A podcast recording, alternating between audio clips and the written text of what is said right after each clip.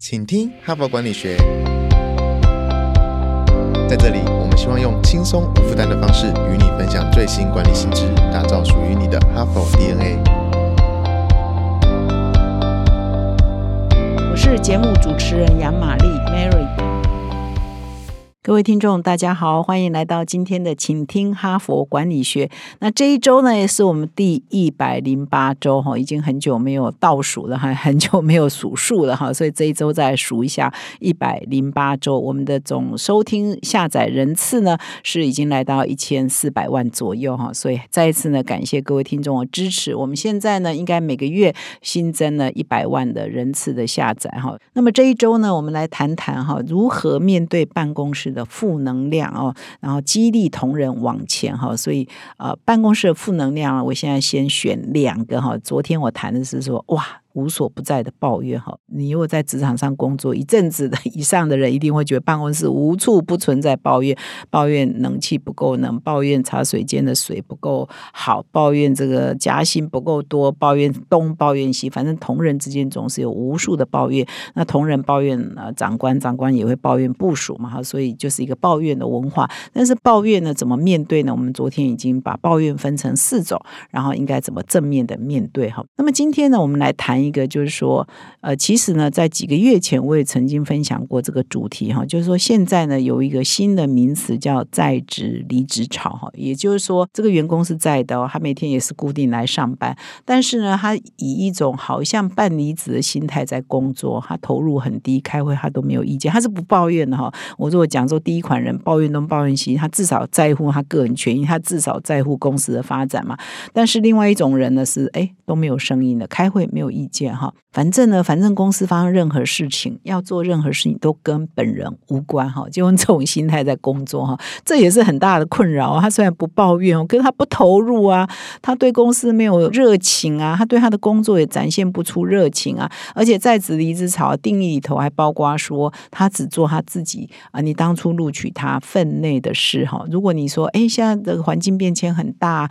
很快啊哈，我们突然间有个新案子要他去负责，他绝对不会去。做啊，或者是说，哎，现在有新科技出来啊，我们要研究一下怎么面对。你叫他去做研究，他也觉得，哎，这不干我的事啊，所以他不愿意多做一点，不愿意做别的事情一点哈，这也很麻烦。因为现在公司的发展是很快的嘛，哈，所以一种人呢是整天活蹦乱跳的，有很多意见；一种人呢是很安安静静的哈，看不见了。如果你不叫他讲话，不叫他来开会，坐在那里，你可能就没有感受到这个员工的存在哈，这也是一种负面的能量哈。所以，我们今天呢，昨天谈如何处理抱怨，今天呢，就是如何激起哈这种这种不温不火的哈，这种没有任何意见的这种同事，到底有没有办法把它激活呢？哈，让他开始有一些活力呢？那么今天呢，我就来分享另外一篇哈佛的文章，叫做《你可以逆转在职离职的心理》。哈，这篇文章发表也蛮新的，是今年年初才发表的。稍后呢，我就来解读这篇文章。哈帕听友专属优惠，限时放送中。每一集听完都觉得意犹未尽，想要尽情阅读更多管理大师的精华观点吗？为了感谢听友一直以来对节目的支持，特别线上听友专属优惠折扣码。现在只要点击说明栏连结，订阅 HBR，输入折扣码 HBR 一百，现折一百元。不止这样，周年庆年度最优惠方案，现在订阅一年加送三期。再加赠一本《哈佛商业评论》推荐必读 AI 趋势，邀请你加入 HBR 读者行列，站在大师肩膀，洞见从经典到未来，再创职涯高峰。那么今天呢，我要分享这篇文章叫做“你可以逆转在职离职的心理”哈，就是如果你的员工呢有这么一群人是属于在职离职心理在工作的话，给你带来很大的困扰，你应该怎么面对这一群人哈？那么本文的作者有两位，一个叫大卫洛克哈 （David Rock），另外一个叫杰迪克希特 （J. Dissett） 哈，他们两位都任职于一家叫神经领导力协会。其中呢，大卫第一个作者大卫洛克呢是这个协会的创办人。那他们呢非常善于利用脑神经的研究跟实验呢，呃，来推测人们啊，就是人类在面对困境的时候大概会做出什么反应。所以呢，把这种研究呢用在职场上，也就是说，他可以用脑神经的大脑的连接这种研究来推测职场上人们啊为什么有这个反应，为什么有这种态度，为什么有这种行为模式呢？是因为啊你的环境是怎么样？所以呢，你要改变这种行为模式的话，你就必须要改变你的环境跟领导的方式哈。所以这样说应该还是蛮合理的啊。那么这篇文章一开始就说，为什么会有这种在职离职潮，或者是说在职离职潮？为什么在新冠疫情啊？因为这个词出现大概就是去年哈，去年年底的那个时候，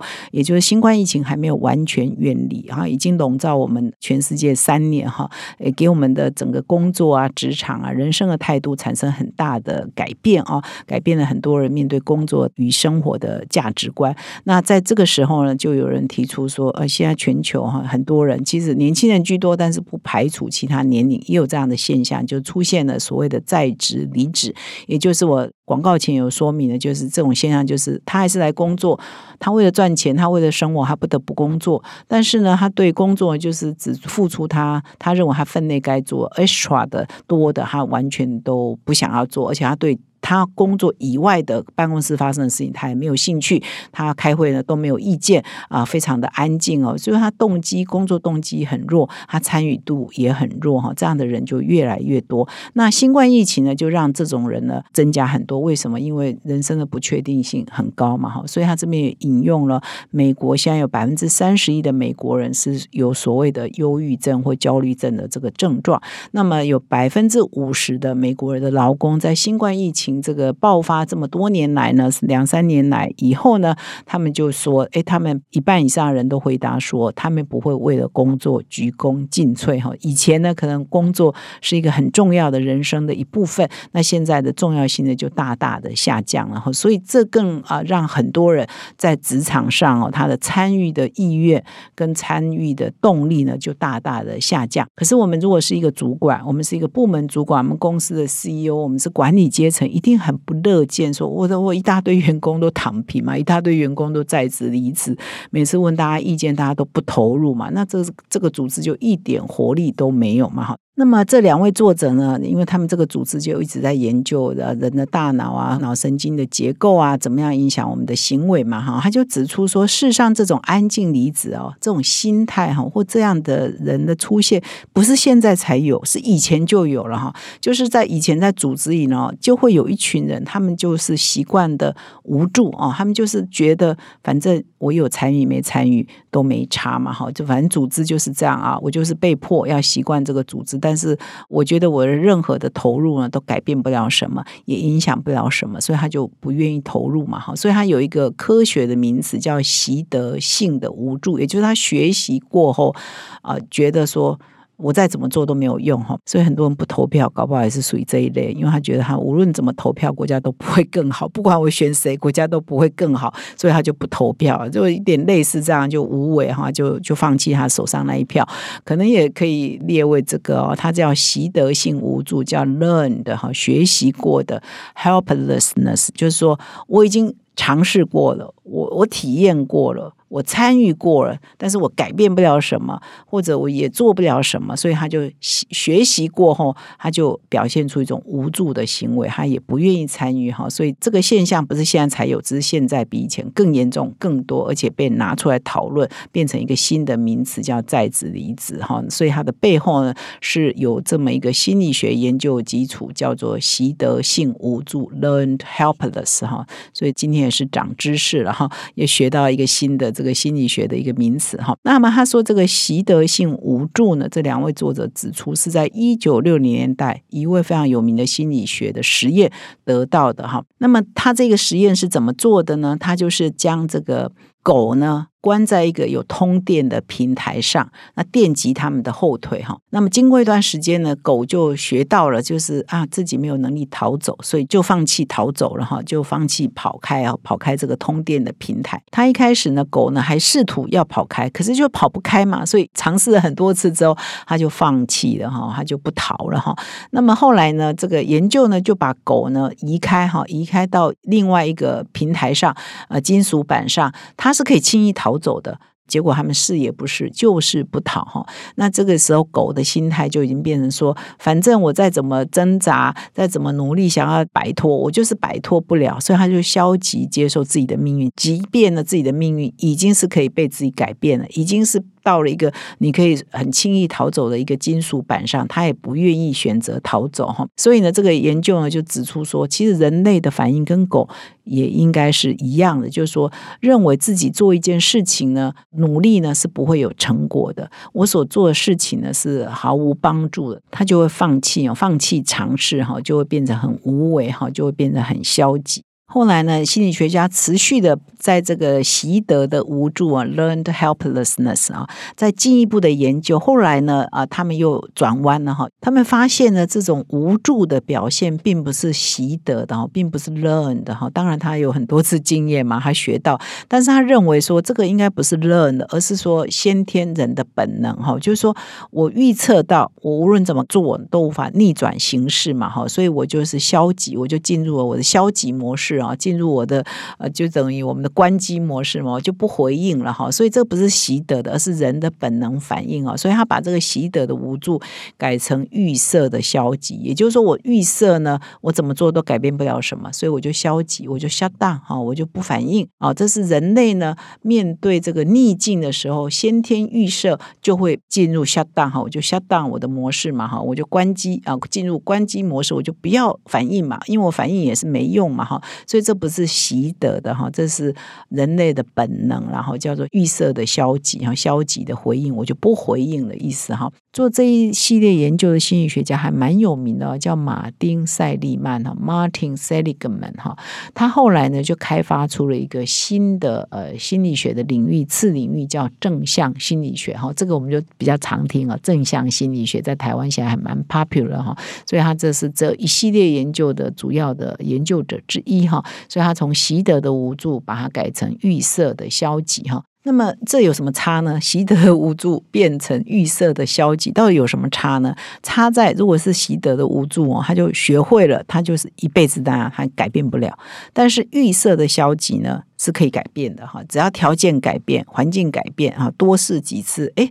你是会改变模式，你是会从消极重新回到积极的哈，至少没有那么消极的哈。所以这个情况呢，不是永久的，它是可以改善的哈。所以差别差在这里哦，就天差地别嘛哈。所以呢，这个如果用到组织上，如果你的员工呢就是这样的消极回应的话，到底应该怎么办呢？因为是可逆转的嘛，这个并不是不可逆转，他们不是永远就是那个死样 都。不回应哈，是可以死样，是可以变成很有活力的哈，或者是有机会变成比较有活力的，那可以怎么办呢哈？所以这边就提出了一些办法哈。第一个哈，我想也是老生常谈然后接下来我要谈的一些办法，只是你有没有办法做到了哈。第一个办法就是你要给员工更多的自主权哈，掌控权，然后说员工会变成预设的消极或者是在职离职，有可能啦，也可能有一个部分就是你组织的设计啊，就是让他没有话语权嘛，让他没有自主权嘛，让他什么事情都被规定的死死的，都被规定的一点弹性都没有嘛。所以如果你可以释放你的。权利部分的权利跟部分的这个自主权给员工的话，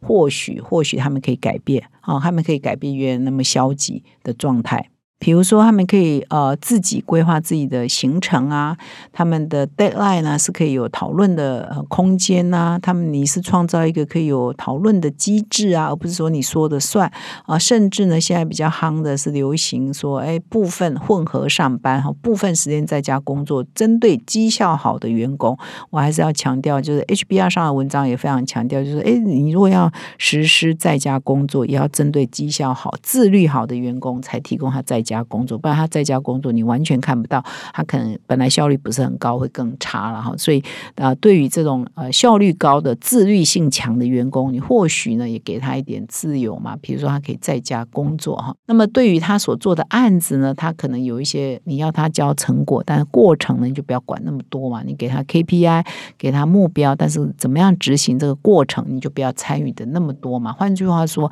多一些自主权，多一些决策权给这些员工，诶，他们就会慢慢觉得说，诶，我是有话语权的，我对这个组织可能讲话，有些人是要听的啊，我有办法决定我自己的行程啊，我有我有办法决定自己做事的方法，只要合乎公司的规定跟公司的目标的范围内，我有我自己的 style 来做事情。那或许呢，员工呢就不再这么的被动啊，不再这么的消极，不再开会都没有意见哈，不再觉得公司与我无关哈。的确，用在职离职的这种心态在工作，就是哎，我现在做的这个小范围的工作啊，只跟我有关，其他隔壁的发生什么事情都跟我无关啊。那这样员工如果这种与我无关心态的员工太多的话，这个公司的发展也是会有局限的哈。所以以上呢是这篇文章提供的想法，你不妨也试试看。看会不会扭转哈在职离职的心态哈，让这一群从来不开口表达意见人呢，终于有一天开口说